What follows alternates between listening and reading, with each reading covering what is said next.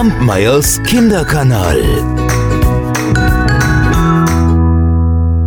In einem Dorf hatte es ein großes Fest gegeben. Und dort waren auch einige Musikanten gewesen und hatten aufgespielt. Ach, was für eine Freude. Den ganzen Abend wurde getanzt und gelacht, gegessen, getrunken, bis das Fest zu Ende war. Und da machten sich auch die Musikanten auf den Heimweg. Es war schon Nacht.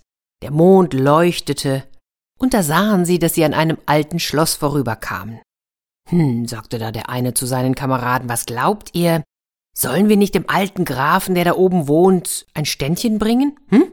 So für so einen vornehmen Herrn, da kann man das doch machen, vielleicht springt ja sogar etwas dabei heraus.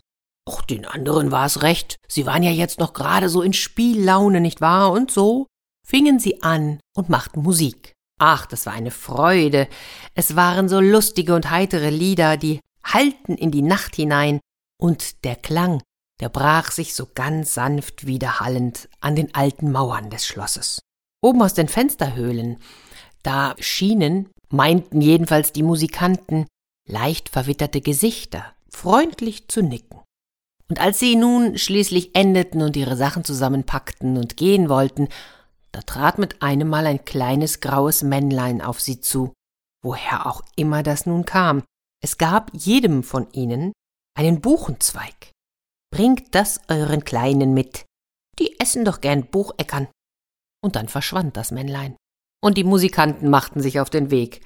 Sie warfen die Zweige lachend weg. Ach, was ist das denn für ein Männlein gewesen? Hm? Hätte es uns ein Zuckerbrötchen mitgegeben oder ein, ein Rosinenbrötchen, das essen unsere Kleinen gerne.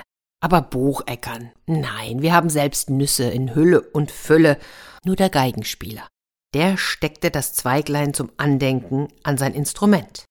Und am anderen Morgen, da kamen seine Kinder fröhlich auf ihn zugehüpft und fragten Vater, was hast du denn für gelbe Nüsschen mitgebracht? Die taugen nichts zum Essen, die sind so hart, daran beißt man sich die Zähne aus. Und als der Vater den Zweig betrachtete, glaubt es oder glaubt es nicht, da waren da keine Bucheckern dran, nein, sondern da war es in reines Gold verwandelt. Und so wurde er zum reichsten Mann des Dorfes. Na, das könnt ihr euch vorstellen. Die anderen Musikanten, die rannten sofort los und suchten ihre Zweige, die sie weggeworfen hatten. Aber sie fanden sie nicht wieder. Tja, ich glaube, dass sie trotzdem glücklich geworden sind. Was meint ihr? Kampmeyers Kinderkanal.